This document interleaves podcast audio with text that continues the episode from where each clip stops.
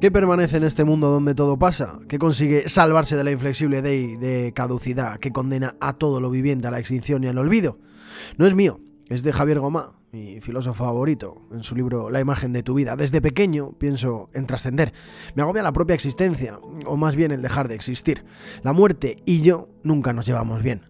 La he gestionado mejor con el tiempo y ayuda mediante, pero de vez en cuando esa gusta existencial llama a mi puerta con preguntas complejas y desagradables. Suele aprovechar siempre los mismos resquicios para colarse.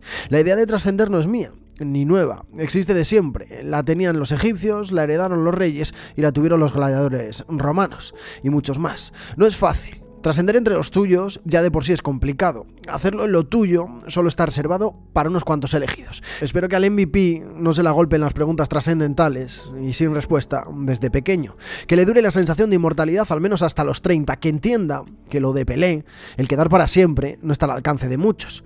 Y que aunque lo pretenda, que lo entenderé, sepa que es complejo y de larga distancia. Desde el 29 de diciembre de 2022 el fútbol es república, se fue el rey, o eso dicen, ni le vi ni le veré jugar, y me da igual, su figura trasciende lo físico y lo futbolístico, es mucho más que eso, Pelé, desde los que miraron al tiempo por encima del hombro, estará entre nosotros, mientras el mundo sea mundo, larga vida al rey.